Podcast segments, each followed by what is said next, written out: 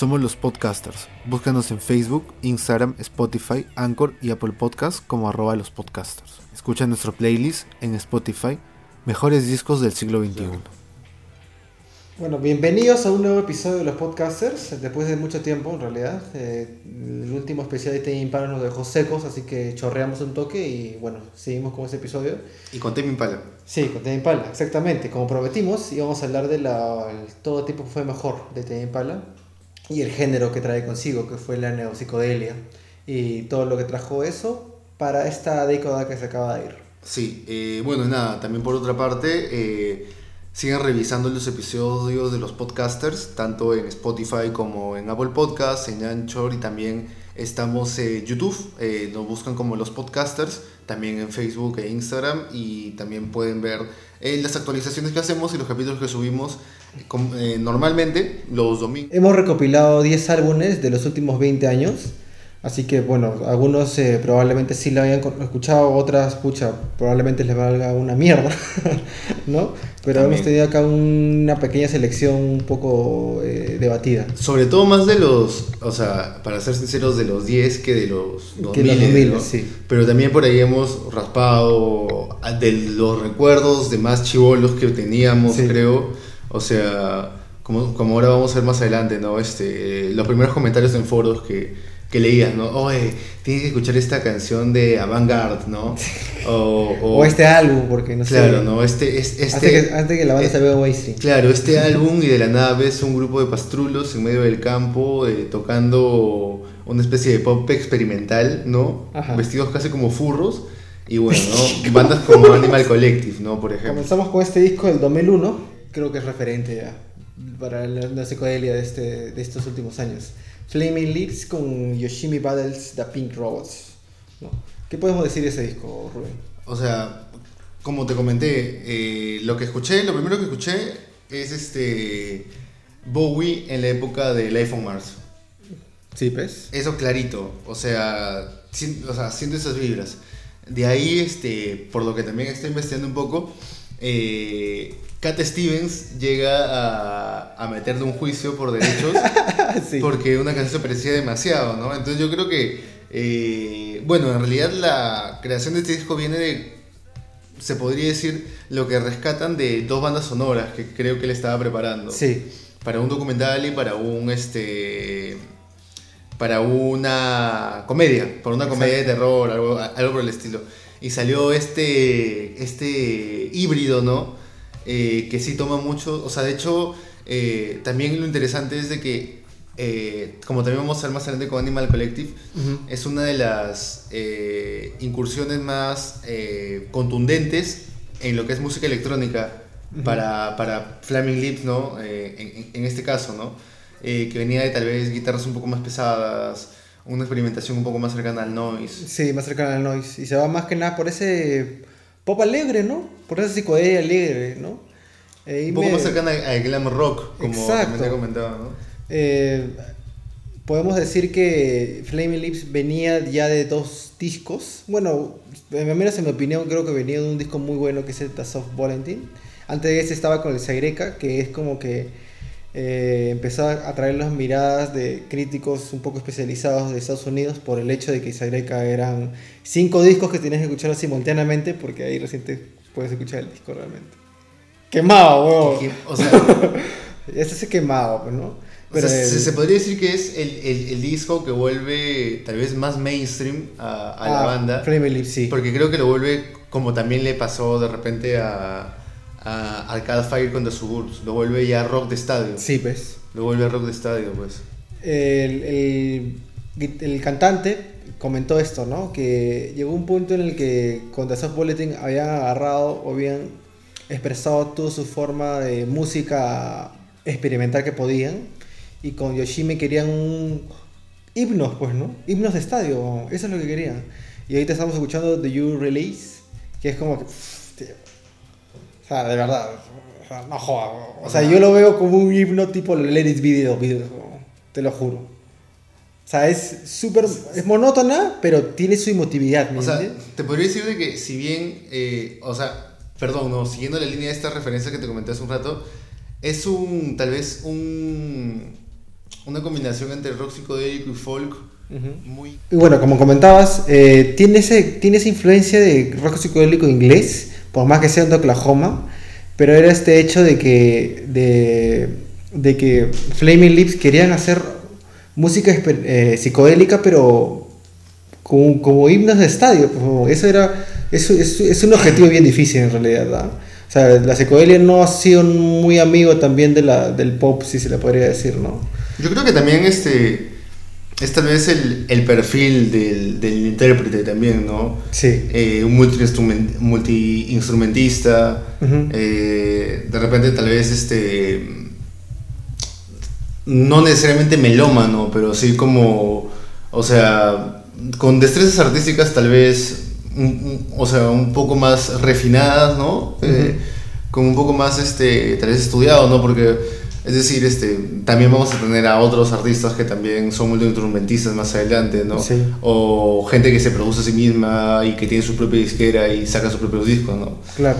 Este, porque en verdad, o sea, hacen una chamba de experimentación bastante interesante pero no es densa, la psicología no es densa, ¿ah? es muy, o sea, uno que escucha, ya ponte, yo sí recomendaría, hay, no he escuchado nunca psicodelia, puta, Yoshimi. No te vas a aburrir, porque es como que tiene sus cositas así pop que te llaman la atención. O sea, creo que también es chévere porque es como una psicodelia eh, tal vez más folk, sí. pero con elementos de, eh, o sea, instrumentos electrónicos.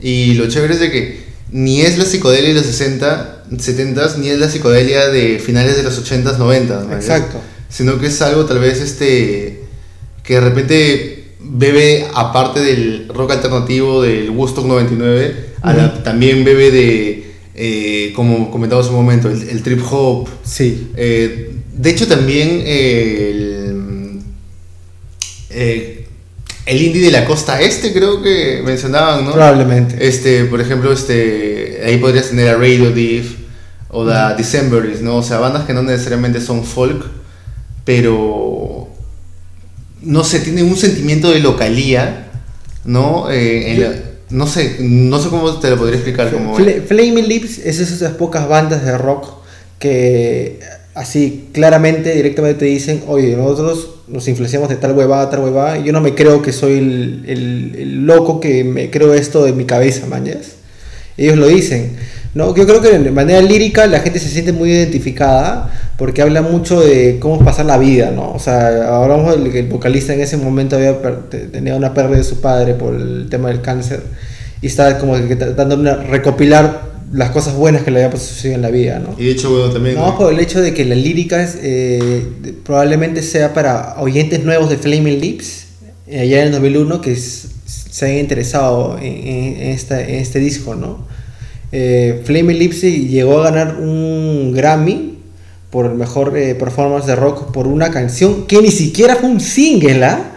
Es, la última canción del disco que es un, es un instrumental que cabe destacar que puto es un tremendo cierre por un disco alucinado.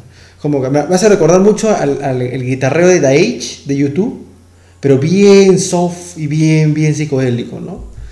Vamos también por el hecho de que... O sea, por ejemplo, e-, esa canción te podría decir que, eh, o sea, mm, también me suena un toque a Beck, ¿no? Sí. A lo que se está experimentando en, en para finales de los 90, ¿no? Eh, y, y, y, como, te como también este, decíamos hace un toque, ¿no? Eh, de estas últimas tendencias del trip hop, el mismo Manchester, ¿no? Ese, ese, ¿cómo se podría? Ese clásico sonido del pop noventero, ¿no? el, el, el, eh, el, el, bajo un poco robusto, ¿no? con una cadencia suave. Y que, y que creo que fue un, un, un sello que abordó desde el pop punk con bandas como de repente Sugar Ray, que te podría decir, hasta, no sé, canciones de cantantes pop como hasta la misma Madonna, maños. La influencia, hasta te podría decir la influencia del, del, del, del reading and blues, weón. Alucina. De alguna manera, ajá. O sea, de, verdad, eh, para alguien que nunca ha escuchado Flaming Lips, recomendado este disco. Creo que sí, Yoshimi antes el de Soft Valentine. Sí, es, es bien este o sea, no bien pop, pero digo, o sea... Es de fácil escucha. eh, exacto, es de fácil escucha, es este masivo, se podría decir. Sí. Y- Bueno, nos movemos 11 años después, 2012, Francia, Kevin Parker, Lawrence. Ah, este fue grabado en Francia, dices. Sí, fue grabado en Francia y en Australia, ¿no? Estamos hablando claramente de- del proyecto de Melody Echo Chamber con su disco debut, ¿no? Eh, pucha, ¿qué podemos decir de ese disco? Este disco me lo he escuchado un culo de veces, weón. Me pegué bastante con este Con disco. esa canción me pegué un culo. En verdad me parece a la... Temón, ¿no? Es similar de repente a lo que le pasó a la gente cuando escuchó Boy Blood. Sí, Algo así, ¿no? Como que eh, eh, escuchas esas reminiscencias a, a las cantantes este, folk pop de los sí. 70s, ¿no? O, este, o, o- o cantantes de Dream Pop. Ah, otra huevada que no había comentado, este, Flaming Lips y por ahí algunos este, tufillos a, a The Beach Boys. alucina. Y eso también. ¡Qué es- bestia, weón! Beach Boy, mira, weón, han pasado como 40 años, Y, chicho. y es, y es una huevada que también vamos a ver en otras bandas más adelante, pero este, volviendo a Melody, eh, pucha, no sé, yo siento más vibras inglesas en este, en, Sí. en este caso. Como que la psicodelia pasa el filtro europeo y cambia y es más, no sé, introspectivo, ¿no? Pasamos de la psicodelia feliz de Fleming Lips a algo mucho más introspectivo, líricas un poco más de desamor, se le podría decir así. Eh, acá nos vamos más por el contexto de Prochet, ¿no? ¿Qué hubiera pasado si Prochet nunca hubiera, nunca hubiera teloneado a Kevin Parker con su anterior grupo? Puta, nunca hubiera salido ese disco, ¿no? Parker y Prochet tu- tuvieron una relación sentimental en ese proceso de la composición, conocerse toda esa cuestión.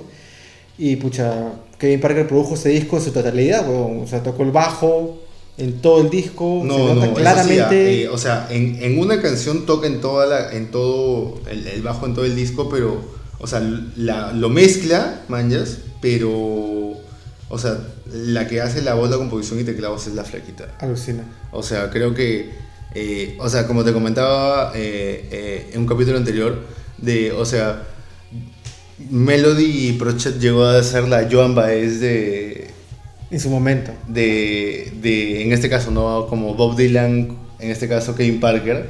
O sea, ¿crees que, tom- No. ¿crees que tomó de él de alguna manera? Obviamente. O sea, Sí. perdón, al revés, ¿crees que él tomó de ella? Yo creo que sí. Yo creo, ahora me parece más seguro que sí. Yo creo que sí, weón. Porque, o sea, de Porque repente... yo creo que ese huevón nunca hubiera hecho Curren si nunca hubiera escuchado Prochet, alucina. En su momento, fácil. Con los sintetizadores, más que nada. Yo creo que tam- yo creo que difícilmente también este, o sea, creo que el Lon- el, el Londonims creo que no llega a tener las guitarras de este disco. No. O sea, no es eh, tanto fast, no es tanto agresividad, es mucho más soft, mucho más psicodélico, Eh, muy trippy ya, o sea, se va al trippy. Eh, exacto, pero también este, yo siento las guitarras de, repente el el, el Londonims lo siento más, mm, no sé si decir básicas, como que más elementales, Sí. como que es un arreglo más elemental. En cambio, en, en- en este disco se puede ver como que un trabajo, o sea, una, una línea de guitarra Que más da- trabajada. Que, que da detallitos así. Exacto, exacto, exacto. Ajá. Más trabajada, o sea, tal vez no como que ya necesito meter una, una guitarra en este momento para completar la canción, sino como que es una banda que está tocando, mañana, algo por el estilo, ¿me entiendes? Cabe, cabe añadir que eh, como Kevin estaba produciendo este disco, también estaba produciendo Loremis a la vez, ¿no? En su sala de estudio en, en Perth. Y, puta, tío, ¿qué puedo decir? O sea, un año y medio, hacer dos discos. Puta, que mis respetos por Magia, ese huevón, de Sí, magia, O sea, verdad. como dicen, la, la pico creatividad de un artista es en sus 20 años. weón. Y tú, eh, viendo lo que, o sea, escuchando, habiendo escuchado el último disco, El Bon ¿qué te parece? O sea, ya sin, sin, la, sin el aporte de Kevin Parker. Puta, la babona ha sabido ju- saber juntarse con qué gente. Ah, con este, el Bon Voyage ya se ha juntado con una banda eh, de rock progresivo de finales de los 90 y que sigue tocando en, en Alemania que se llama Downhead. Pero ya no es este dream pop psicodélico, sino que ya es más un rock progresivo, un poco más denso, se le podría decir así. Pero igual, es, es, es, es muy bueno, a mí me gusta. Pero, Como que más cadencioso. Sí. Más, más cercano al trip hop. de Más elevado- no, es más progresivo, alucina. Más progresivo. Es más progresivo, pero yo me quedo con el, el debut, alucina. O sea, pensándolo bien, me quedo con el debut porque tiene temazo. O sea, O sea- me, me parece una instantánea bien paja de una época de la música bien particular. Sí, El escena de Follow You. En la escena de, de Australia, en verdad, ¿no? Pont, eh, Tame Impala, Impala, ellos, este, Melody, Melody, ¿no? puta, y sonó, sonó un culo en su momento. Eh, Pitchfork, puta, Pitchfork fue de ese, tipo de medios que dijo, man, o sea, si escuchas Melody en 2012, ¿en qué chucha estás con, con la música alternativa, mañana? Pero como seguía, el solo de guitarra de Follow You, el- los sintetizadores de You Want Me Missing the Part of Me, el guitarreo de Sometime Alone Alone, puta, el, el- el- los folies de, de, de voces distorsionadas en Bisomo Yiki. O sea, no sé, weón. O sea, de verdad, uno que escucha el Neopsicodelia, sí o sí tienes que escuchar este disco, definitivamente, ¿no? O sea, no porque aporta algo nuevo, sino porque sabe recopilar muy bien sus influencias y dices, puta, qué, qué bonito suena, mañas. Y aparte la flaca tiene una bonita voz. O sea, de, en cierto, bien sincero, como que baja un poco su nivel a fin, terminado el disco, pero Claro, las no es, primeras cinco es- no canciones, es como que la voz, la voz, mañas. pero es una voz que complementa bien el género Claro. que está ejecutando. No sé, por favor, Kevin Parker, no jodas. Sí, o sea, pues. o sea, la voz de Kevin Parker, o sea, Sí, pues. Las primeras cinco canciones de este disco, ya, mano, ya, ¿qué más vas a pedir? Si, si era un EP de cinco canciones, este, este disco le pongo 10, mañas, y eso que no pongo puntuación. Entonces, ya bueno, eh, conclusiones de este disco, Rubén. Bueno, nada, este. Eh, me parece, como te digo, eh, un disco que sintetiza bastante chévere eh, lo que fue una época de la música, que de hecho impactó no solamente en el rock, sino también en, de repente, este, como comentábamos anteriormente, en el hip hop, y que va a seguir impactando. O sea, de hecho, ahora se viene como este psycho, o sea, este psycho rock de los 2000, o sea, tomando en cuenta 2000, 2010, más las influencias de los 90 y más las influencias de los 70 O sea, yo creo que va a ser como una nueva redefinición en estos 20 de lo que va a ser la psicodelia y que como ya hemos visto en, en The Slow Rush, va a tomar de todos lados y Sí. va a ser más ecléctico de lo que pensamos ahora. De repente va a estar más cercano al pop que al rock o hasta más cercano al hip hop que de repente al rock, ¿no? Como les comentábamos, eh, Melody sacó un disco en 2018, Bon Voyage. Así que sería bien chévere si puedan ustedes entender cuál es este cambio Eh, que hay. Como, como comentábamos un toque antes de empezar, eh, lo chévere de Mac DeMarco, un poco, o sea, aparte de lo musical, ¿no? Es que rescata eh, toda esa tradición de cantautores independientes norteamericanos, ¿no? Desde Daniel Johnson, eh, pasando por eh, Cranford, Nick Jr., eh, de repente también por ahí Elliot Smith, o sea, jala toda esa tradición de folk, de tal vez este, la producción, ¿cómo se puede decir? El, el bedroom pop tal vez, ¿no? La producción en, en- en Claro. espacios, este, en estudios personalizados, en estudios privados, ¿no? Ese de, ese hazlo tú mismo, ¿no? Eh, como digo, ¿no? La figura del cantautor, ¿no? Una persona que compone tanto música como letras, ¿no?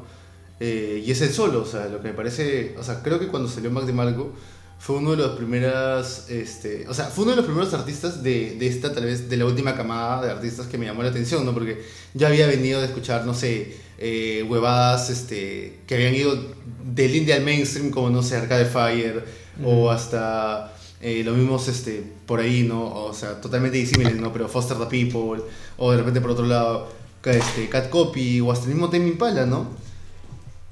Y no sé, Mac DeMarco era como que si bien en algún momento comenzó con un poco también este eh, actitudes un poco cringe, ¿no? Como que paltas, eh, que luego ya repite repiten las mil personas que salieron después como Cuco, Sí, Boy todo- todo- Pablo, todos los Magni Marcos que salieron. todos los Mac DeMarcos que han salido, o sea... ¿Pero te eh, parece un mejor disco que el 2? ¿El Salad Days? No sé, yo, yo no te Yo no, yo no podría elegir tampoco. bro. Porque, o sea, me parece que como comentábamos, ¿no? Que de repente el, el tú es más jungle pop. Sí, más ya. Eh, pero de hecho también, o sea, a mí me parece bien psicodélico. O sea, canciones como, eh, por ejemplo, ¿no? Eh, Freaking Out the Neighborhood. o Este, el que con- archiconocido Auto también. Claro, o sea, y como, como decíamos un poco, de que eh, lo chévere de, de esta selección que hemos hecho es que también vemos bastantes raíces de lo que es rockabilly. Sí. Y también este por ahí es el mismo surf rock, ¿no? Y lo que, lo que sería bastante lógico, ¿no? Aquí, mismo, Perú- aquí en Perú mismo tenemos a bandas como Protones, por ejemplo, ¿no? Que va del soft rock, por el rockabilly y también por el psicodélico. O sea, creo que son géneros que en una época precisa explotaron para diferentes lados, pero que tienen como que una raíz bastante cercana. En cuanto a Salad Days, puta, le metió, fue más presencia de los, de los sintes, pues, tío. No sé, la canción más psicodélica que podemos encontrar es Passing Over Pieces, ¿no? Brother, que también es un- algo- acústico, pero con tocos psicodélicos. Pero de por sí es como, hablamos de la, la misma lírica que, que tienen estas, estas bandas actuales neopsicodélicas, ¿no? Eh, líricas un poco más personales, el desamor, o el, o el depen- no depender, pero como que, que madura tu, tu, tu relación sentimental, ¿no? En este caso, Di Marco estaba moviéndose, mudándose de, de Mon- Montreal a Brooklyn, porque ahí está su disquera, Capture Tracks. Y y hay una psicodelia que también bebe de, de repente la psicodelia electrónica de, de, de, fin- de- inicios de los 60 o mediados de los 60, perdón, de mediados de los 60, finales de los 60 de- en Alemania de repente, Ujú. ¿no? Pero es una psicodelia, de hecho también como se dio en Francia, ¿no? Una psicodelia no necesariamente eh, representada por eh, bandas de rock, sino de repente por artistas eh, como no este Sergei Ginsburg, ¿no? De Ah, repente, claro. ¿no? Sí, Eh, por pues. ejemplo, ¿no? Tal vez una, un- un- una psicodelia más centrada en... No solamente el produ- musical. Claro, el productor y el frontman, ¿no? Claro. Que eh, tal vez brinde esa narrativa, ¿no? Y bueno, Mag de Marco Pucha es súper ecléctico, o sea, Sí. hay una O canción... sea, yo no, yo no me creo esa bobada de que el tío es careta, man, ya su personalidad es así. Yo O sí, sea, yo, sí, yo sí creo- me considero... Lo que veo soy- honesto, porque, o sea, te puede cantar una canción de Prince, te podría cantar hasta una canción de, de repente cualquier artista pop mainstream, y no sería paltas, con tal de No. que lo toque desde su propia que interpretación, en su propio estilo. Pero yo sí creo que se ha quedado un poco, ya la misma fórmula en los Sí, discos a menos en el Salad Days sí fue su un pico más, más arriba de lo que, lo que pudo haber sonado, eh, si lo que podría decir es con el Salad Days. Ya el, la, Con el Dude. One, One, One Another ya es una, mm, podríamos decirlo, una fórmula ya hecha. Y con el disco que salió en 2017 ya es una fórmula prefabricada, se le podría decir, ¿no? Eh, el último disco, ¿qué te pareció el último disco? El de Mac de Marco que salió el año pasado. Es uno de meramente acústico. No lo llegué a escuchar. Eh, eh, ¿Old Dog? Sí, no, no, Diesel No. Dog es 2017. Diesel Dog me pareció chévere. Diesel Dog Sí. me vaciló. Sí me vaciló, eh, pero obviamente me pareció ya en la misma onda que eh, Another One, en la misma onda que este, Salad Days, en la misma onda que tú. O sea, creo que hasta Salad Days se podría decir que los, todos los discos de Maggie Marco eran buenos. Y, o eran de puta madre, Pero ¿no? con Here Comes the Cowboy, que salió el año pasado. No, o sea, Puta chicho. No lo escuches, man. de la baja dices. No de la baja, pero es como que voy a ser lo más minimalista posible a ver qué sale. Y tiene sus cositas buenas, pero de verdad hay cosas que de verdad uno dice mala. O sea, de repente yo No. creo que se hacia el otro lado, ¿no? Sí. A veces, a veces, este... O sea, ya, ya, ya no está con Capture Tracks, por si acaso. Ya se dio cuenta de la, la plata que puede ganar solo, así que ya tiene Se está produciendo solo. Sí, a lo Julian Casablancas, a lo Jet White, A lo o sea, a lo. Entonces ya, ya se metió más que nada al, negocio, pues, ¿no? Y todo bien con eso también, ¿no? Una- uno, tiene, uno tiene que O sea, y de hecho chévere, ¿no? Porque, eh, es decir, su primer disco con su propia disquera y se va por el lado difícil, paja. O sea, tal vez no sea lo más eh, sólido o lo más concreto o lo más este, bien amalgamado, se podría decir. Pero de repente ya en las siguientes pruebas eh, puedo sacar de repente algo que sea superlativo a lo que ha sacado antes, ¿no? Bueno, eh, vamos al 2015 con Massive Gun Collective.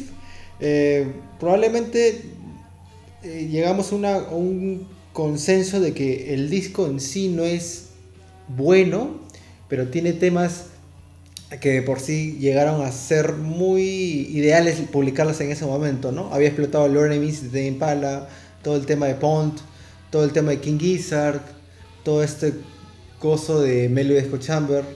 Y ellos vienen con esta propuesta de un, un rock psicodélico con vocales un poco más pop, si se le podría decir así, como si... Más hablando de Dream Pop también. Sí, ¿no? como un speaker, pero con el cantante de Pont, ¿no? Así, se le podría decir así. Eh, pero tiene sus singles, ¿no? ¿Ah? Tiene sus singles. Esta canción que estamos escuchando ahorita es Shalalala. que es la canción más conocida, se le podría decir, de esta banda. Pues de hecho, se podría decir que ya en, en- en las siguientes producciones ya se vuelve una fórmula, tal vez. Sí. O uno lo nota ya eh, cuando le da una escucha completa al disco. Pero ¿no? he ahí, he ahí el chiste, porque cuando salió este disco, sacaron un, un single más dos años después, de 2017, y después... shh, nada. Ahorita el- creo que la banda está en pausa, mm, no ha publicado nada nuevo, ¿no? Pero volviendo otra vez al, al- al Mercy Mountain de 2015, eh, Shadow Black bebe mucho este, de este, estos solos de guitarra bien, bien psicodélicos, ¿no? Bien, bien Jimi Hendrix, a mí me vacila bastante ese- ese- el solo de guitarra de esta canción. Esta canción de ahora es eh, Holding the Wall y no sé, tío, de verdad, son... Yo, yo lo es que una sí, fórmula, de yo lo que verdad. sí que, o sea, pero sí, yo lo siento más, más que cercano a la, a través de la psicodelia más, más eh, ortodoxa, se podría decir, Ujú. Lo veo más en esa transición hacia el glam rock. Sí, O sea, siento como que ese glitter eh, en la banda, como que ese, también ese histrionismo. o el eh, falseto, a veces eh, en, los solos en los exacto, solos, o en los estribillos. Exacto, o sea, creo que es una banda que también, este, eh, o sea, busca tal vez un, un, un sonido propio. Eh, bueno, como también de repente lo mencionamos anteriormente The Flaming Lips, ¿no? O sea, es, es tal vez un lugar común dentro de la neopsicodelia, ¿no? Ir por este lado de también experimentar con ciertas tonadas eh, que rememoran más por el lado del glam rock, ¿no? O un guitarreo más este, rítmico, Sí, pero no por eso menos este menos hipnótico se podría decir, ¿no? uno que ha estado ahí en, en todo ese rollo psi- psicodelia del 2012, 2015, escucha este disco y te atrapa en una. Como volvemos a repetir este- esta característica que, tiene, que tenía el Yoshimi, es de fácil escucha. O sea, de repente podríamos decir que eh, eh, es como que Tame Impala es a Interpol y White Lies es a Gun Collective. Sí, o sea, Qué- qué buena analogía, mano. Que sonaba Tal cual. similar a esto y que sí, si bien tiene buenos temas, iba a este ritmo, pero a- o- aporta ciertas cositas más pop, si se le Claro. podría hacer así, ¿no? claro. Eh, esta canción es... Porque no es- necesariamente más de, más de sintetizadores o música electrónica, sino más pop, pues, ¿no? Verdaderamente, ¿no? Una cadencia tal vez más, más baja, estribillos más Podríamos decir, hasta podría arriesgarme a decir que esos estribillos que utiliza esta banda recién, la, recién empezó a utilizar Kevin Parker en el Currents. Sí, exacto. Alucina. New Person, One Mistake, The Moment. Sí, Exacto. Recién en el, y que era el 2015, ¿no? claro, pero este disco salió tipo enero, 2013. febrero y ¿Es, Currents salió en 2015 o junio. 2013? 2015. Ah, ya. O sea. que- Pero claro, Shara la Light era un single en 2014, más en 2013. se puede decir que, como mencionabas, ¿no? Es un momento. Claro. Es un momento, es una banda que salió en el momento ideal, ¿no? Aporta ciertas cositas, pero no podríamos decir que es una banda que tenía como que más. O sea, yo no tengo datos de esto para ni mierda, ni, ni, ni, ni tengo idea si lo que estoy diciendo es correcto, pero siento mucho eh, indie norteamericano de finales de los 90, inicios de los 2000, tipo, como decía, este, eh, Radio Div o hasta el mismo, este, ¿cómo? Bright Eyes, o sea, Sí. hasta por ahí te diría toques de, este, of Montreal. sí, Por ejemplo, ¿no? Esos, o sea, siento esos, eh, esos pincelazos eh, de esas bandas, se podría decir más eh, baroque pop, art pop. ¿no? Bueno, eso.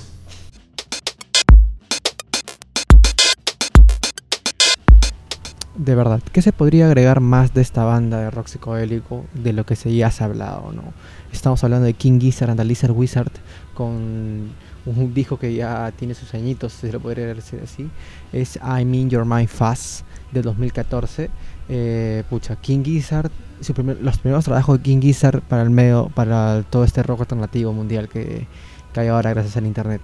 Ya habían venido con un, un discazo, de verdad, con un discazo que se llama Head on Pill, que es más que nada son como que 12 o 13 cortes en la que muestran su potencial de rock garajero con psicodelia pero hemos elegido este disco este disco de, King Gizzard el quinto álbum de King Gizzard en el 2014 eh, por el hecho de que mezcla o da todo el potencial heavy de lo que puede alcanzar para ellos en el rock psicodélico.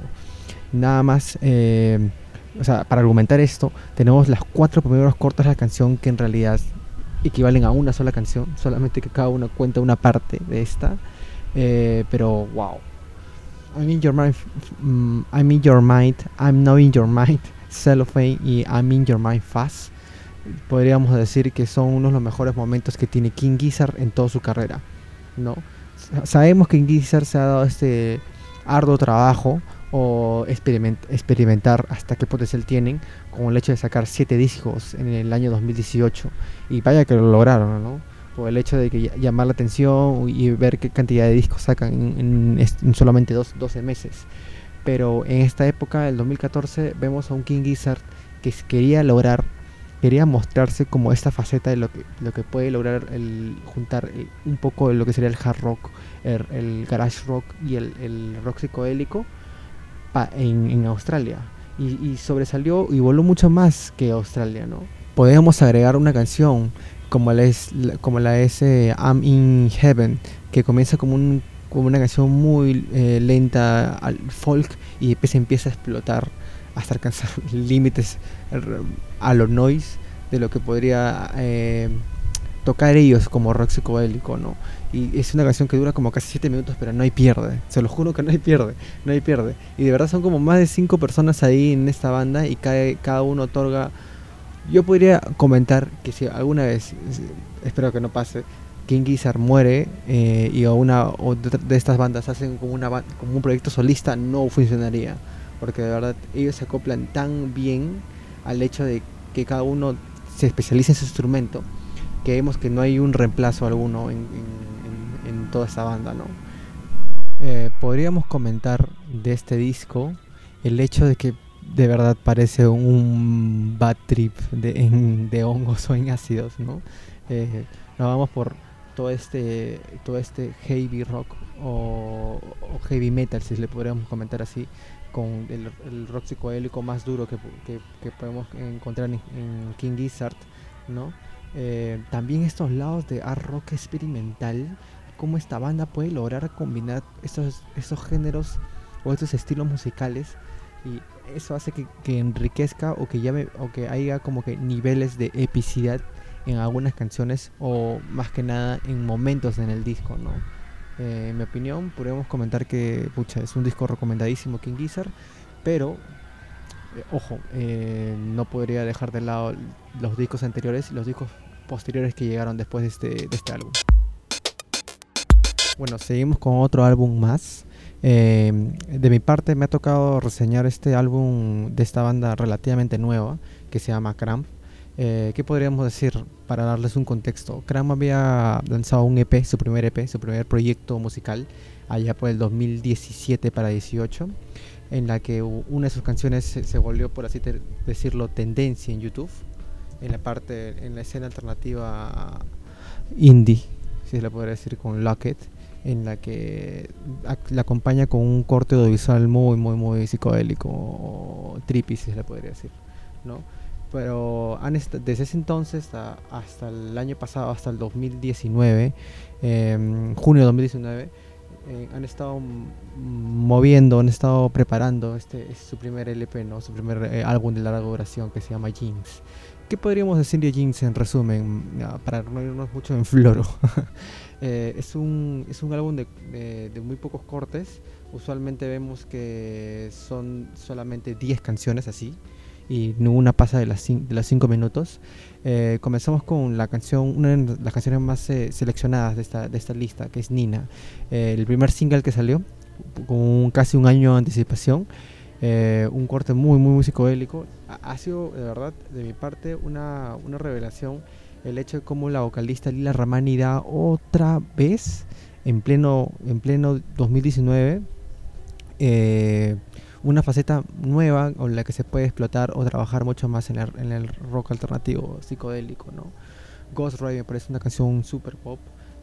como mencionaba otra vez, Lila, Lila Ramani da esta ¿cómo se llama? Estos, estos falsetos que hace que la psicodelia no se vaya al lado denso, ¿no? Que simplemente sea un corte sumamente de estribillo, frases y un solo de guitarra, ¿no? Es algo más, podríamos relacionarlo, por así decirlo, con un poco lo que sería el soft rock.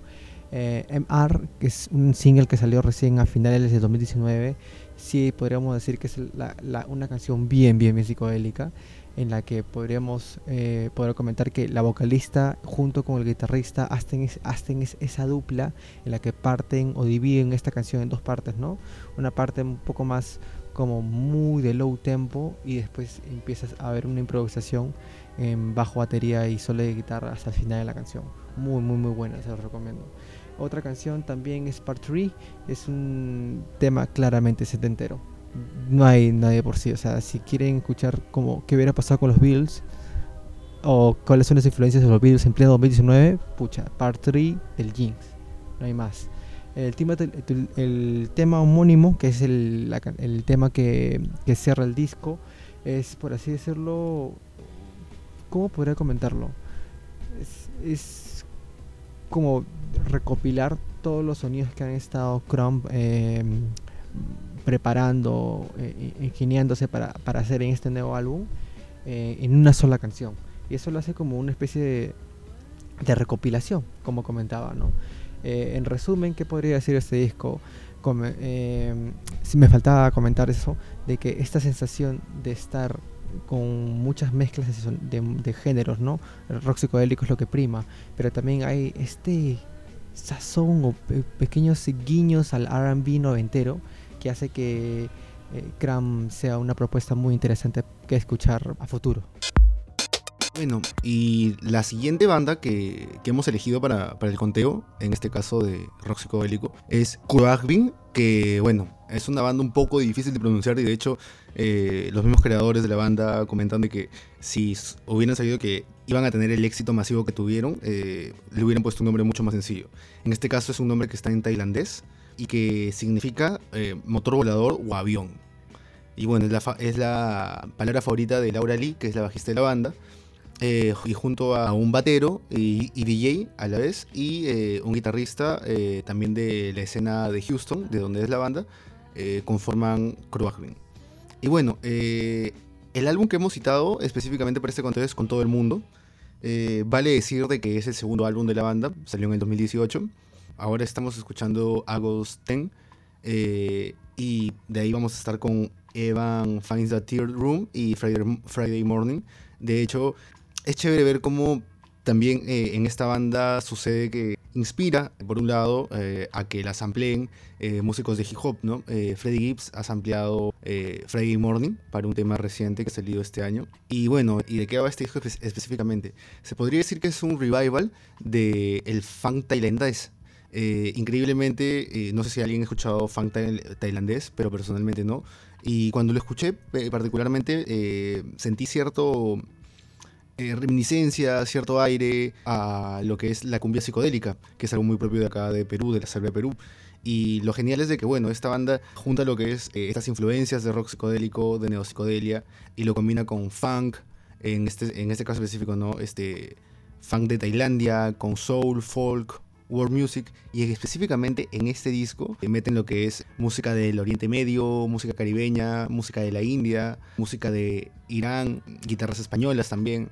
Entonces eh, es una mezcla eh, bastante ecléctica y que, como comento yo, ¿no? Eh, llama bastante la atención. La primera escucha, bueno, las primeras escuchas que le di a, este disco, creo que me jaló porque en ese momento estaba un poco más metido en lo que era em, electrotropical o la cumbia amazónica.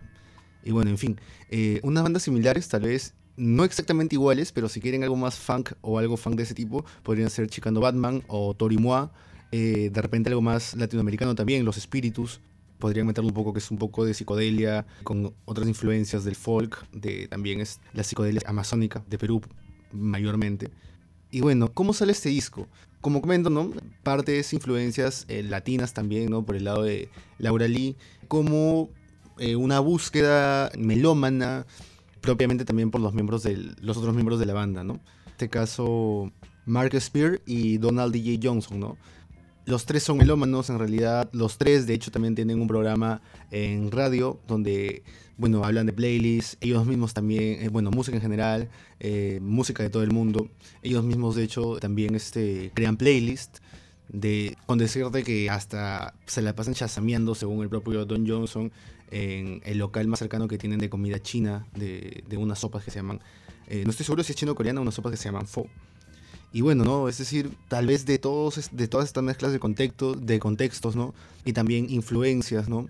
Este mismo espacio de música que tienen los tres eh, se dedica a ver eh, música de todo el mundo, diferentes géneros, este, diferentes idiomas. Entonces creo que estas eh, influencias llegan a chocar en, un, en, una mezcla bastante paja. Eh, bueno, como comentaba, la banda tiene influencias de diferentes partes del mundo. Por ejemplo, eh, ha grabado arreglos para canciones eh, de la India, eh, también para, ha hecho compilaciones para um, un compilado que se llama Artistas contra la Islamofobia, también está rescatando a, ha grabado arreglos para canciones de la India, también para, ha hecho compilaciones para um, un compilado que se llama Artistas contra la Islamofobia, también está rescatando a algunas canta cantantes populares iraníes del Medio Oriente en general. Eh, se puede decir de que eh, reúne, bueno, por su misma melomanía, ¿no? Eh, reúnen eh, toda esta mezcla de géneros, que de hecho empieza con el funk tailandés en el primer disco, luego pasan a esta mezcla más con sonidos de, como ya comenté, en Oriente Medio, España, hasta caribeños, ¿no? En ese segundo disco, y ya, bueno, actualmente están en, en una tercera entrega, pero que también reúne principalmente los lados B de la banda, ¿no? Y con algunos eh, remixes en una onda más dub, no tan cercano a reggae, pero más o menos con ese flow. Entonces, si les vacila esta banda, pero también van por más el lado del dub, los remixes, el tercer álbum también sería una buena opción, ¿no?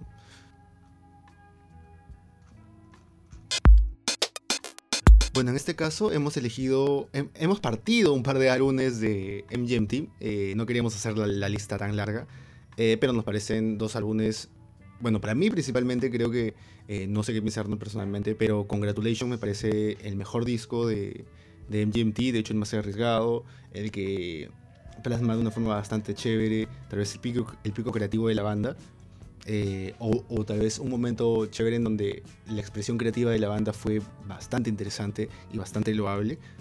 Y bueno, este Little Dark Age se podría decir que es el álbum más conciso, el álbum tal vez este...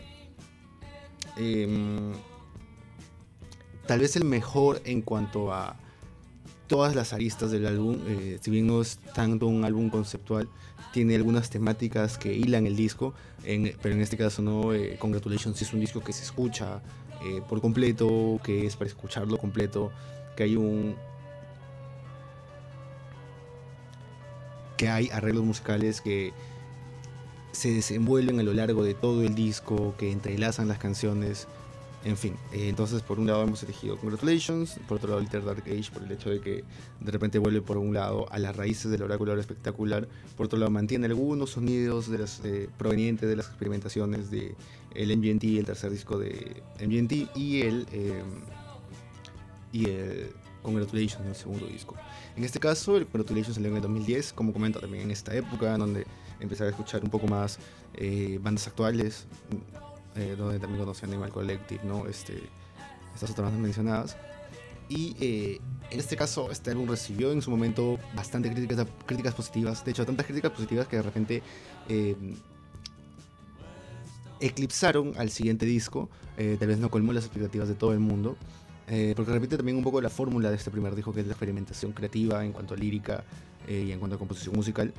Y bueno, se marcó, bueno, se criticó el álbum como un paso hacia adelante dentro de la carrera de la banda, ¿no? Eh, el Oracular Espectacular era un poco más sin pop, pero sí, podríamos, sí podíamos ver algunos eh, pincelazos de neopsicodelia presentes, o sea, eh, Electric Feel, el mismo Time to Pretend, Kids, es decir. Y bueno, las canciones más importantes de este álbum Principalmente mi favorita, Siberian Breaks, y It's Working de seleccionado porque creo que rememora bastante a lo que es el revival que hubo en los 70s, 80s del mood, la, onda, la, moda mood, todas estas bandas, eh, un rock pop un poco más similar a tal vez en los inicios de Beatles.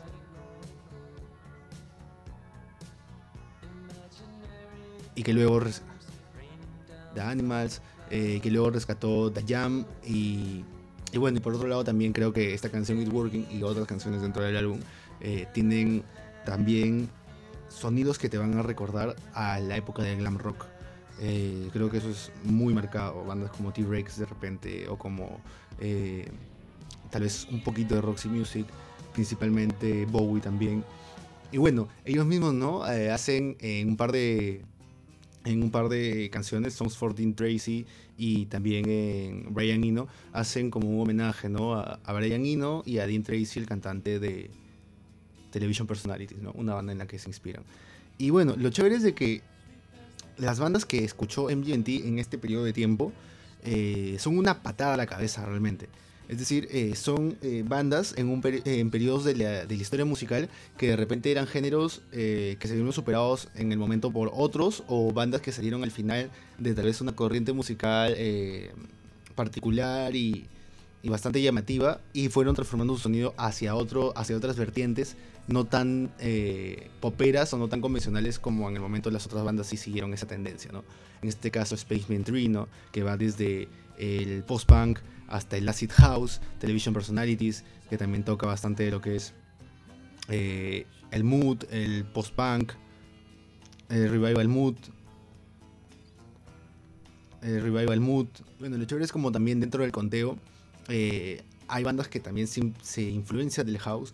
Y creo que dentro, creo que culturalmente el sonido del house, eh, de estas corrientes de la música electrónica, acid house, también house, eh, tienen una, eh, una textura, una característica, un sonido psicodélico, que creo que parte ¿no? de este verano del amor del 89, en donde el house en, en Manchester explotó, ¿no? y creo que por ese lado, ¿no? Mm, las bandas de neopsicodelia de los 2000 y de los 2010 eh, han tomado una gran porción de influencias y han hecho esta hibridación que ahora es esta es, es la que llamamos la actual neopsicodelia, ¿no?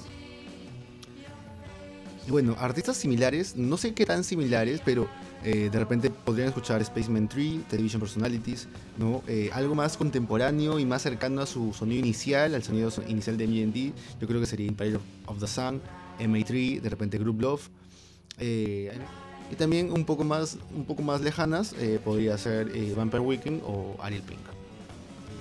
Para cerrar, creo que deberían escuchar completo este disco, el, Congratulations. Creo que es una de las grandes obras de los 2010.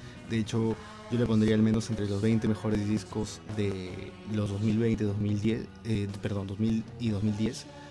creo que en estos 20 años es una de las cosas más interesantes que han sacado bandas actuales, bandas contemporáneas. Y que creo que ponen a MGMT en otro lugar, creo, eh, como compositores, eh, como autores, ¿no? De repente más cercanos a bandas como Air o de repente eh, más cercanos a bandas como Daft Punk, tal vez. O sea, en cuanto a la figura como artistas y músicos, ¿no? creo que es un dúo bastante poderoso, bastante chévere. Y eh, bueno, a mí me quedan expectativas sobre qué va a venir luego de Little Dark Age y sobre este álbum les va a hablar más Arma.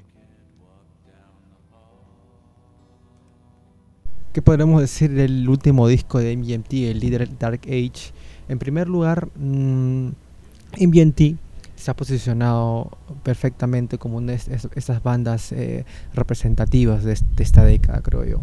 ¿No? Comenzaron con, con el ya, se siente muy lejano, eh, con su disco debut en el 2008 con Kids y todas esas canciones que ya son himnos, ¿no? Pero han, se han como que tratado de huir de este, de este mainstream que se que prácticamente mata a una banda por la misma canción en repetición en las radios, ¿no?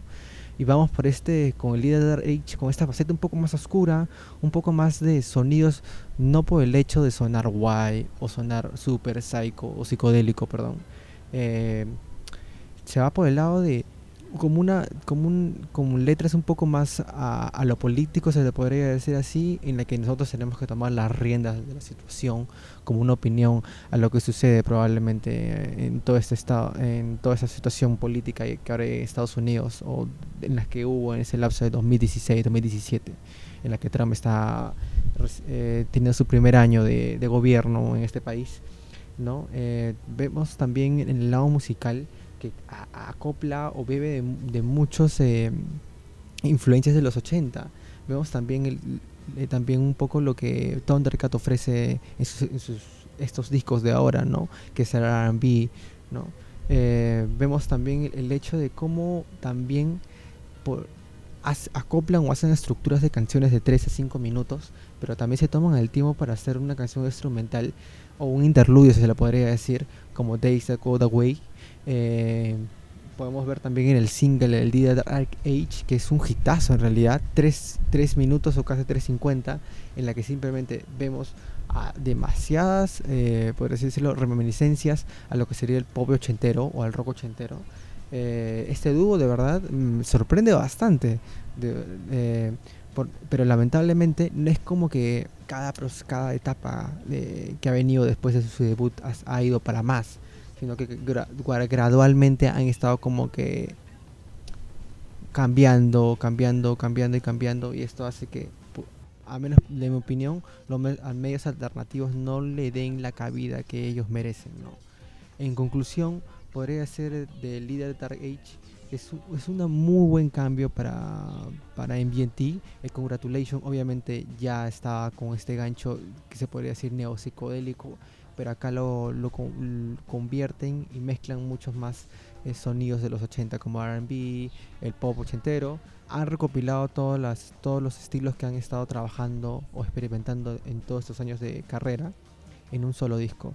Eh, tenemos en cuenta que ahorita MGT ya no está en el tour de este de Theater Age, ya está eh, para un próximo disco que probablemente salga en el 2020. Ya salió un, un single que se llama If Day Afternoon, que ya se va por este lado un poco más a lo avant-garde, si se podría decir así. Ya no va por este por este estilo medio pop y mezclarlo. Entonces vamos, estoy, eh, yo y Rubén probablemente estemos muy interesados en, en lo que se venga para esta banda.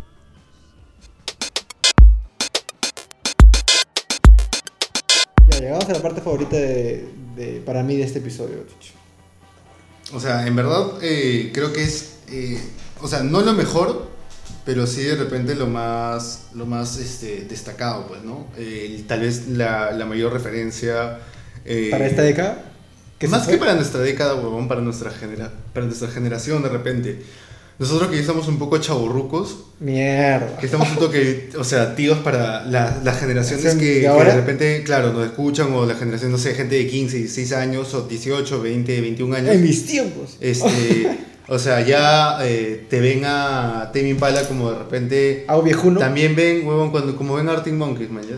¿Me entiendes? Mierda, huevón, como, ¿en serio? Un poco como, como nosotros vemos a Foo Fighters. ¿Me entiendes? Una vaina. Mierda, no voy a dormir hoy día, huevón. Voy a O sea, estar deprimido en mi cama. Yo, yo, yo creo que es eso, o sea, eh, pero en fin, o sea, creo que, que nuestra generación eh, no había escuchado de repente. eh, ¿Algo así? ¿Antes? En, claro, psicodelia No. en nuestra propia época, ¿me Y entiendes? mira, yo que vine el, el thrash metal, el heavy metal, escuché este y dije, mierda, huevón. ¿Qué chucha es esto? Claro, porque o sea, tú, o sea, tú de repente cuando querías escuchar, eh, salir un poco de, de lo más clásico, ¿no? Hard rock o metal, ¿qué te podías escuchar? Eh, ¿Qué? Death metal o Bottles de thrash metal. No, me ponía a escuchar, puta, tampoco... O todo- escuchaba no, grindcore. No escuchaba todo tipo metal, ¿no? Pero me metía que Eric Clapton, ¿no? O Cream, Phil Collins, o, o Cream, no, no escuchaba Cream, no escuchaba nada Ese de escuchaba. Cream. Pero como escuché Lorem fue como que, mano, esto es, man, esto es, o sea, el metal a la mierda. Puta, yo escuché Apocalypse Dreams en su momento y dije, me pegué, huevón, si no te digo sincero, te lo juro, con Lorem me pegué dos años, tres años seguidos, chicho. Yo fui esa gente ardida que escuchó Currents y dijo, puta, ¿qué fue? O sea, yo sí te podría decir que, este, que, que este disco, este, eh, o sea, es como si, es como si, des- es como si fuera una generación no necesariamente inspirada, eh, como comentábamos en un inicio, ¿no?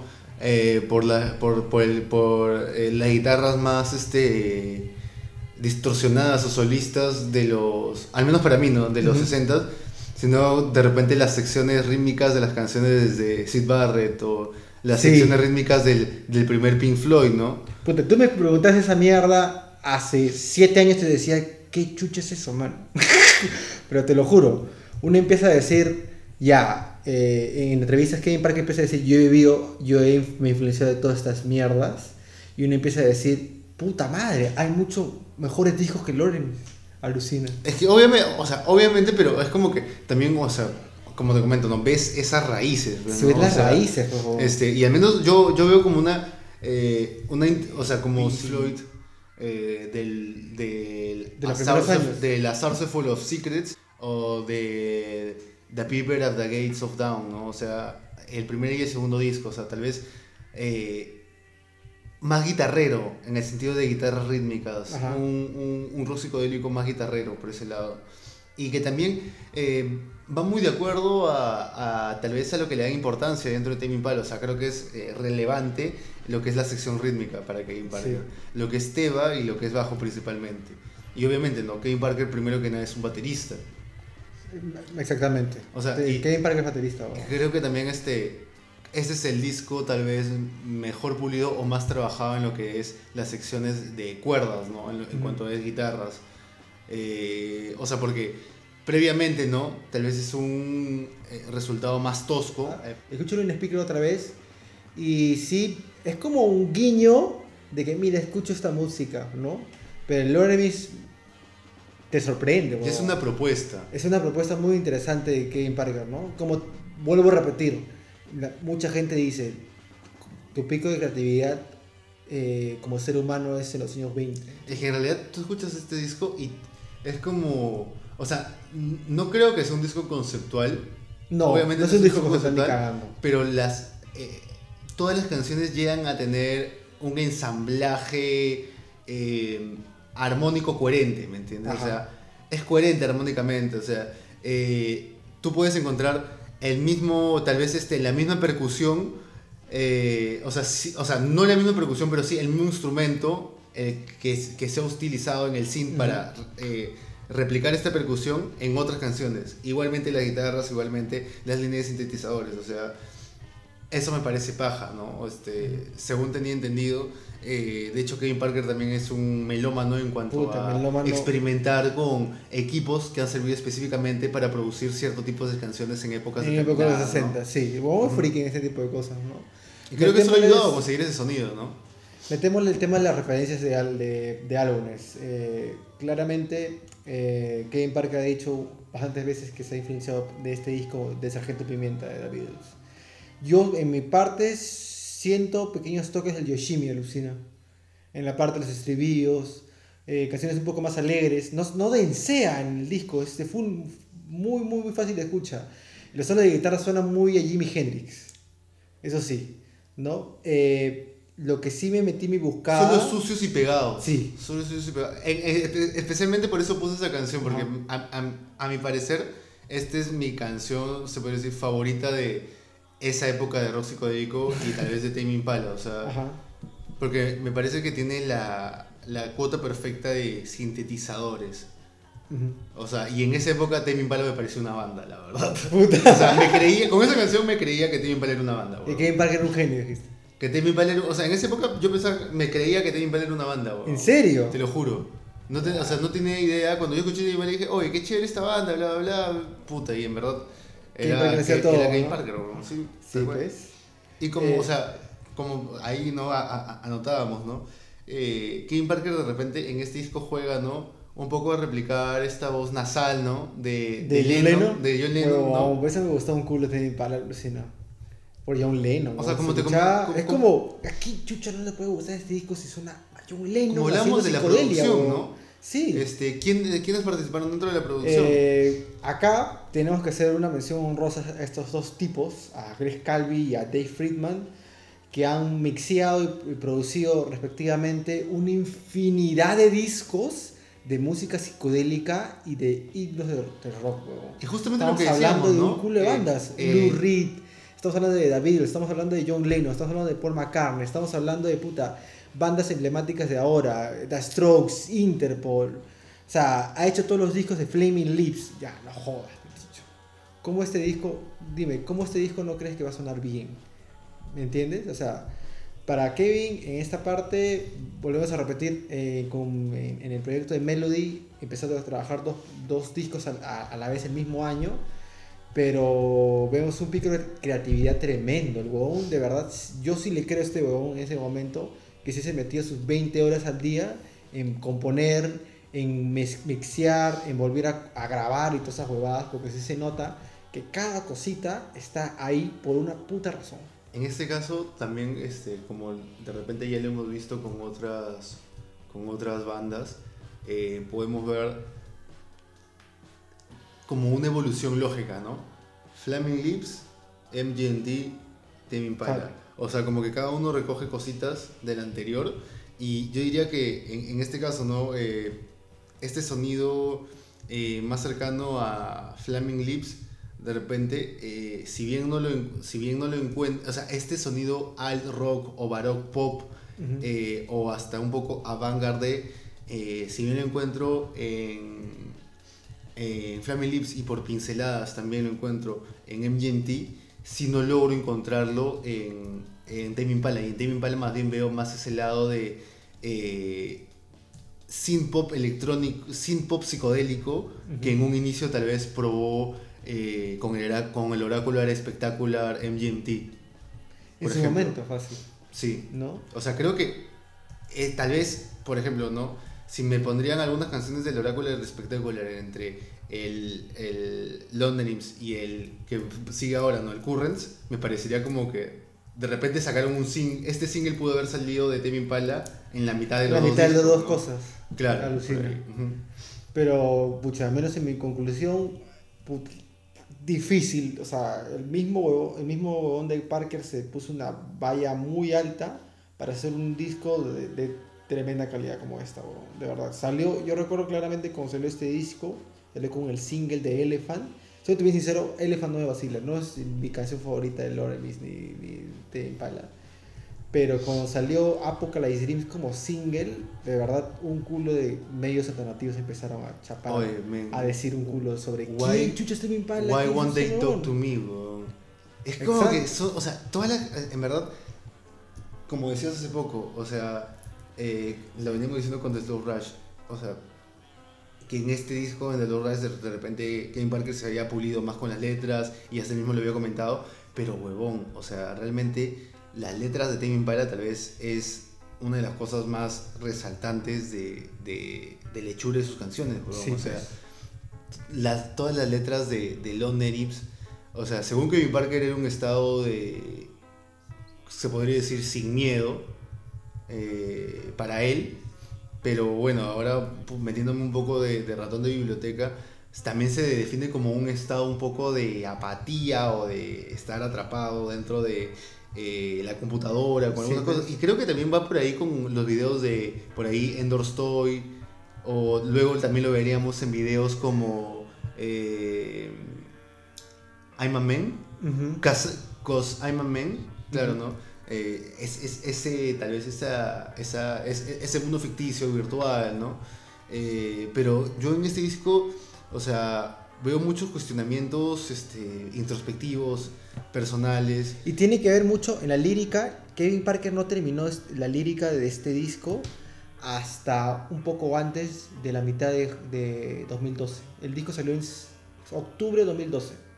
Y recuerdo muy bien que en todo ese lapso estaba en esta relación con Project.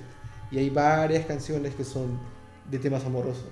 ¿no? Hasta podría decirte, la canción más larga de en toda la carrera de Kevin Parker, que es eh, Nothing That Happens to Heart Anything With Call Control, tiene folies de audio de, de Project, de Melody Project. Eh, Keep On Lying, la parte del, del, del interludio en el que solamente es instrumental, hay una conversación de como, como una especie de reunión, puta fácil lanzando, qué sé yo, de Eso Project con Kevin y sus causas, conversando con qué huevada. Esos ¿no? sonidos ambientales Tal que quiso tal vez replicar en The Slow Rush, Sí. en partecita, esos sonidos La- que parece que escuchaba de, eh, que escuchas desde el baño, ¿no? Sí, del La baño. música, quiso tal vez reproducirlas, pero en estas Acá canciones... sale Exacto, es preciso porque, o sea, le da un plus a la, a la canción loquísimo. O sea, si ya te había metido en la lírica, si ya te había metido con lo que es eh, la parte rítmica de la canción, con ese pedazo de tal vez este intimidad, te, como que como lo- las canciones que son este que te relatan una historia,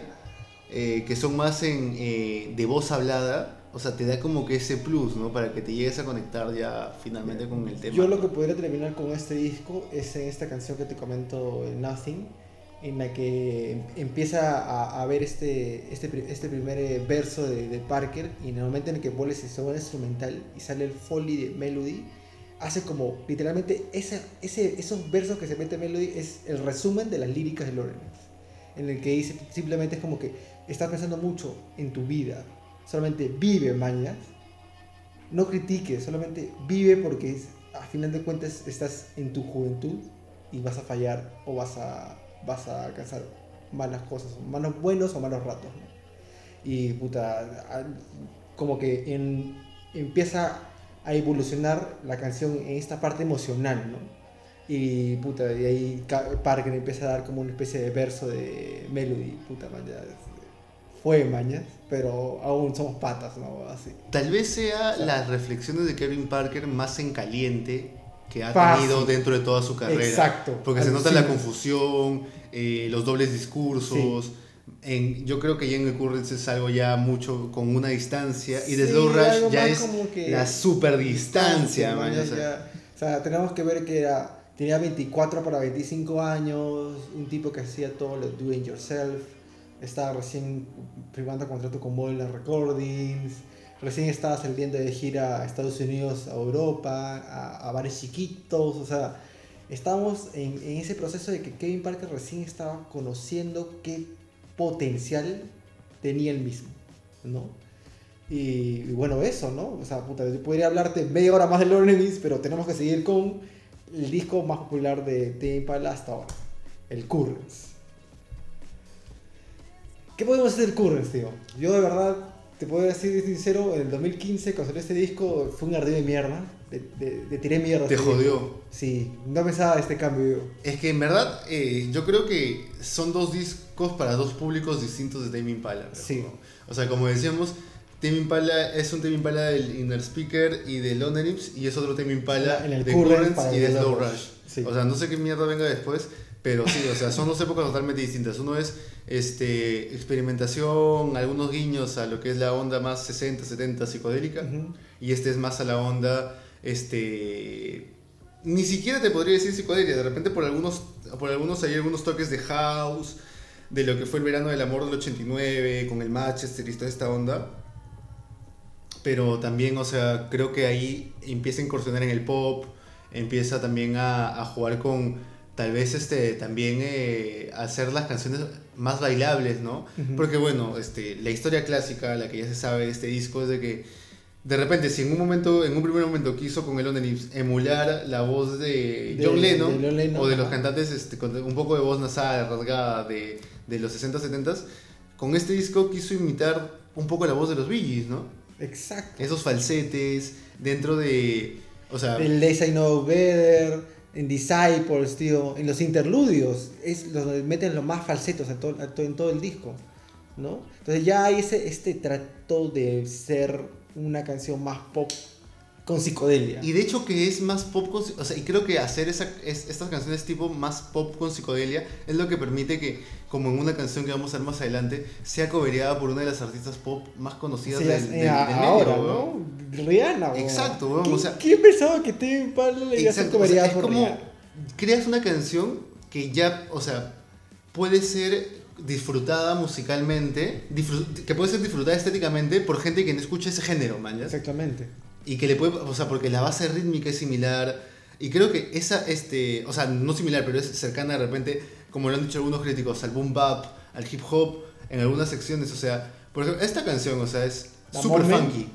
Y eso que no salió como, nunca como single, weón, y pegó un culo. Y del hip hop No tiene al ni siquiera hay un paso, weón. Sí, O sea, alucina. Y, y eso es lo que voy, o sea, de que tal vez, creo que también este, esta canción de Know The Better, en un primer momento, eh, él se le iba a brindar a Mark Ronson para Uptown Special, si no me equivoco. Imagínate Pero al, eso, weón. pero al final decidió quedársela a él, weón. O sea, sí, o sea, y tienes mucha razón, o sea, ese sonido más funky, ese sonido más pop, creo que bebió mucho de, de ese Mark Ronson, ¿no? Qué ironía, ¿no? O sea, la canción más conocida de Tame Impala hasta ahora es una canción que tiene lo menos psicodélico. ¿eh? Verdad, pero. Pero, o sea, esa ese disco tiene un culo de baladas, men. Sí. Eventually, por ejemplo. Changing, el último disco, la última canción del, del disco. Ay, Pero es cierto, es esta, esta propuesta de eh, eh, psicodelia con pop, pues, ¿no? Y ya, normal. De hecho, Eh, mucho más cadenciosa, más lenta. Eh, las- mis primeras escuchas, a mí me encantaban los interludios y me llegaban al pincho las canciones completas. Disciples, todos esos temas me encantaban. Nance, po. ¿Te recuerdas la primera vez que escuchaste Nance? Y decía, ¿por qué chucha Nance está en? Como debe, debe estar en el Loren, ¿qué chucha aquí? Pero de verdad, eh, luego de haber ya pasado años, el disco es bueno. Está puesto en un, en un orden muy bueno. eh, el tema de la producción está perfecto. Hay que, hay que acordar que Dave Friedman, el productor que está trabajando con Tame Impala para el In Speaker y también para el, el, el Loremis, eh, se aleja de ese proyecto y Kane Parker reemplaza su puesto, ¿no? Entonces ya chambea con Greg Calvi y, y él mismo para, para cualquier proyecto de Tame O Impala. sea, se podría decir que es el. O sea, hasta antes de The Rush era el proyecto más íntimo, más Sí. de autor de, de Kevin Parker. Y también, o sea, lo interesante es eh, cómo cambia el contexto, ¿no? Como ya lo habíamos eh, hablado hace un toque, esa historia de los Biggies, ¿no? Ujú. Que el huevón en hongos y coca escucha Staying Alive y dice, oye, esta huevada también puede ser eh, como que psicodélica o pastelaza, pero no necesariamente tengo que hacer rock. Una huevada bien densa. ¿no? Exacto. De repente también puedo tocar pop y puta, y brindar ese, misma, ese mismo feeling, ¿no? esa misma sensación. Y creo que eh, tal vez esta liberación de prejuicios, que luego ya también con su eh, inmersión en el mundo del hip hop fue liberando más. Y creo que por ahí va a seguir la experimentación, pero creo que también ese atrevimiento ha permitido que otros artistas y de otros géneros incluyan parte de las influencias de Tame Impala Ujú. sin ningún problema en su, en su música, man. ¿Recuerdas cuando la primera vez escuchaste el Let It Happen? Me acuerdo que la, yo la primera vez que escuché Let It Happen, eh, no es que me pareció como que La canción del año. aturbadora, no, pero sí me pareció como, o sea, Buen single. Era, era un buen single y no era como, o sea, yo hubiera pensado que iban a sacar un segundo Lonely Lips. Alucina, yo también. Yo De quería verdad. eso, weón. Escuchando Let It Happen, tú pensabas que iban a sacar un segundo Lonely Lips, tal vez un poco más, ele- más electrónico, pero no de tantas baladas como al final terminó siendo. ¿no? Yo la primera vez que escuché de Alessia Nueva Veda, yo me escuché el disco, ni bien salió ese mismo día. Yo recuerdo la primera vez que escuché de Alessia Nueva Veda, dije, puta, ¿qué es esto, causa? ¿Qué fue? Pero de verdad, salió el videoclip de esta canción y la huevada explotó, chicho, de verdad. Ese, al- seis meses después, que David Impala está tocando en el Coachella como headliner. ¿What? O sea, Exacto, es que, es, O que, sea, es que no sé si habrá sido intencional o no, pero tal vez no escuchó a, a, a los Bees, tal vez escuchó a Neon Indian en la radio, ¿o no? y dijo, esto es. Claro, exacto, o sea, yo creo que también puede haber sido, o sea, creo que tal vez algo menos romántico que esa historia pudo haber sido de repente algo más contextual. El synth pop está sonando.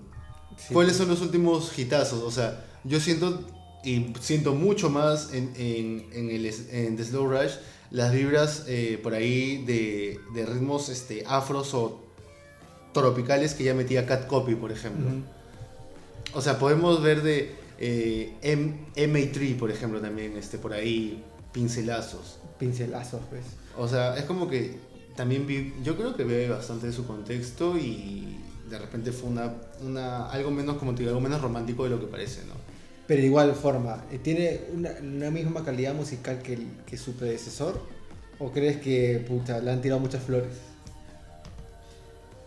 Puta, en verdad, eh, o sea, sí me parece menor a London weón.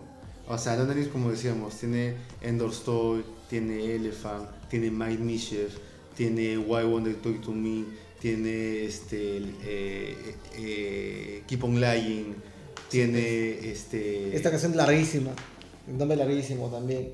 Pero el Currents te atrapa, weón. Para, ah, yo creo que.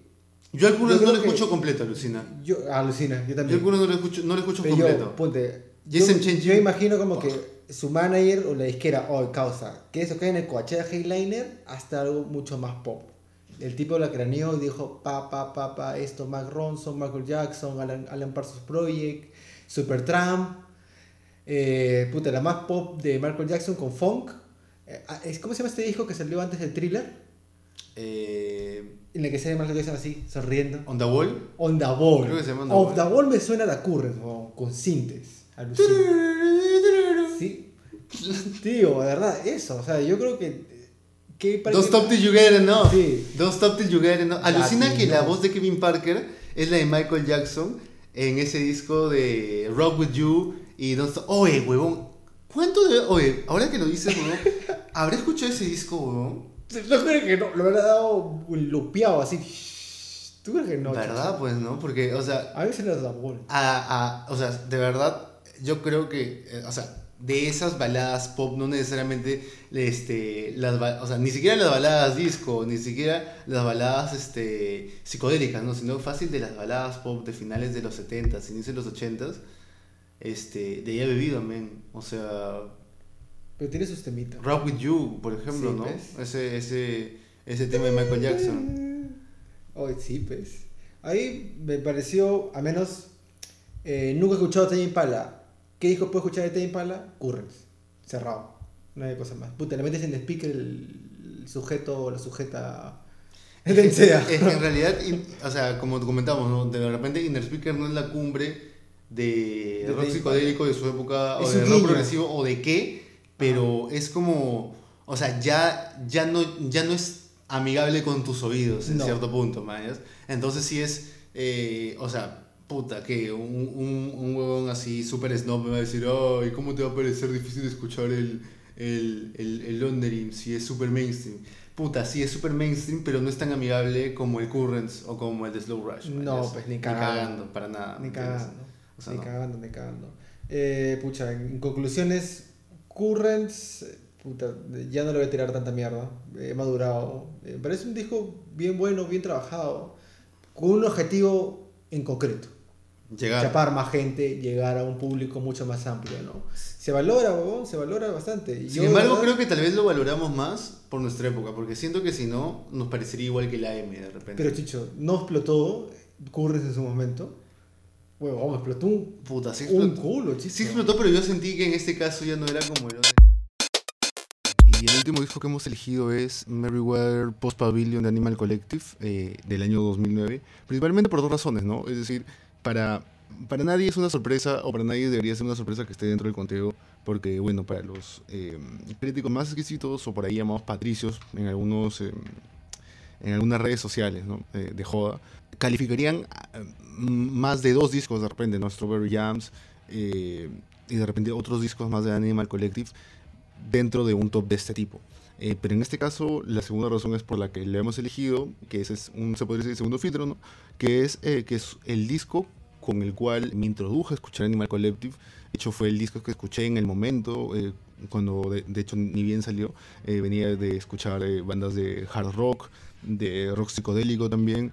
Y de la nada, ¿no? Me empecé a escuchar eh, bandas más de mi época, mm, tal vez eh, para recordar un poco, ¿no? MGMT, Empire of the Sun, un poco más adelante ya vino, este, tal vez Crystal Castles o, o Capital Cities o tal vez The Pains of Impure Heart, eh, bandas de entre Dream Pop, entre Synth Pop, entre también el- lo último de revival de, de post-punk, por otro lado, ¿no? Y bueno, escucho Animal Collective y creo que fue, no, o sea, no, no como un cambio radical o me abrió la cabeza, pero sí me hizo ver otro lado de lo que era la música rock de, de la época, ¿no? De hecho, de ahí ya me metí a, a cosas de repente más mad rock como Explosions in the Sky. Pero bueno, o sea, fue bueno descubrir esta experimentación con, eh, con, por este lado de la música electrónica, ¿no? Este disco experimenta mucho con sampleos.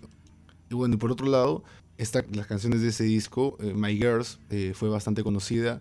eh, Brother Sport también fue bastante conocida. Y, y Summertime Clothes. De hecho, hemos elegido Summertime Clothes eh, para, que, para poder introducirnos. Creo que esas tres canciones sintetizan los diferentes estados o los diferentes viajes que vamos a, a sentir cuando escuchamos este disco. ¿no? Y bueno, ¿qué combina Merryweather Post Pavilion? Ellos venían de tocar Freak Folk con la presencia, con una mayor presencia de guitarras. De hecho, durante este disco se retira temporalmente el baterista y por eso hacen estos lupeos de sus propias, de propias canciones o material que no habían sacado. Y también este, ellos mismos lupean instrumentos eh, de una manera un poco más low-fi. Porque, eh, bueno, eh, no eran guitarristas propiamente dichos, no eran músicos y bueno, en este caso tenían que echar mano de, sus capacidades, ¿no? Y de lo que y aprovecharon para experimentar, para ir un poco más allá de, la música pop, ¿no? Eh, pero eh, lo chévere es de que es una referencia o marcó la pauta, se podría decir, para los artistas pop que siguieron eh, luego en cuanto, a, en cuanto a poder experimentar con una reverberación pesada dentro de las canciones, de llegar a los, al, de hacer este, picos, ¿no? dentro de lo que es este la onda de sonido. Y de hecho, ¿no? Luego lo veremos en bandas de repente más pop, como Neon Indian o como, o como Passion Pit, de repente, ¿no? Y bueno, pues aquí tienes electrónica, noise pop, psicodelia, pop psicodélico, pop barroco, rock experimental, bastante avant-garde. Eh, está influenciado por Beach Boys. Eh, si, si has escuchado el Smile o el Pet Sounds, de todas maneras te va a traer reminiscencias a, a Beach Boys. Eh, también tiene esos toques. Y bueno, en este disco eh, no se usaron guitarras, es básicamente. Eh, se van, bueno, seguramente por eso ya no está tan relacionado, no trae tantas reminiscencias a, lo que es el folk, porque propiamente ya no contiene estas guitarras por la ausencia del, guitarrista que se tomó un descanso temporal. Y bueno, es también por otro lado el álbum comercialmente más exitoso de la banda. y bueno, como expliqué anteriormente, ¿no? Eh, esta marcada influencia en el pop, de hecho en el momento debe de haber sido para muchos críticos y en sí para el público en general, eh, debe haber sido excitante descubrir estos nuevos sonidos en parte, ¿no? Bueno, llegamos al final del episodio. Mm, eh, cabe recalcar que todas estas canciones o las canciones destacadas que hemos mencionado estos álbumes están en una lista de Spotify. Búscalo como los podcasters, como los 150 mejores álbumes del siglo XXI. Y bueno, los estamos viendo en un siguiente episodio. Adiós.